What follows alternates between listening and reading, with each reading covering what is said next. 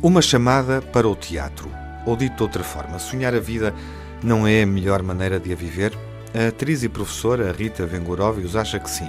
O teatro de identidades, que dinamiza a prática teatral para séniores no Conselho da Amadora, criado por Rita há oito anos, não sucumbiu à quarentena. Mantém o contacto com os velhotes, mas agora à distância de um telefonema.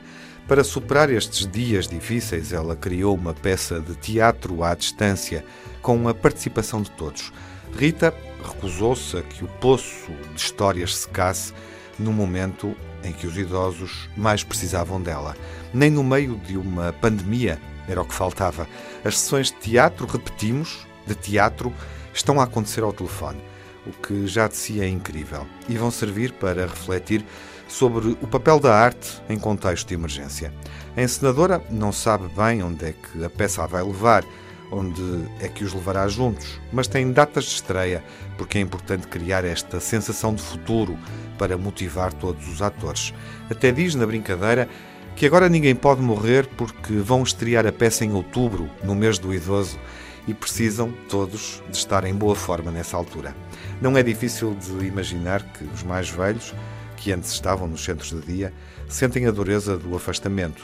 A dureza continua intacta, mas com este projeto basta raspar um pouco à superfície e a alegria brota de novo, fresca, como quando ensaiavam juntos, olhos nos olhos. Antes da pandemia, o Teatro de Identidades dinamizava aulas semanais de teatro, voz e canto em cinco instituições de solidariedade social, mas também nas casas com séniores isolados e em situação de dependência física.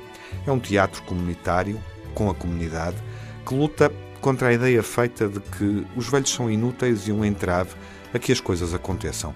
É um teatro que derruba preconceitos. Rita Vengorovius tem uma fome que nada tem a ver com o estômago, é uma fome que a devora por dentro e a obriga a continuar.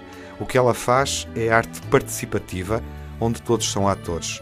Mesmo no momento em que vivemos, não são espectadores da pandemia, todos têm um papel dentro dela, um papel principal, e isso é profundamente belo.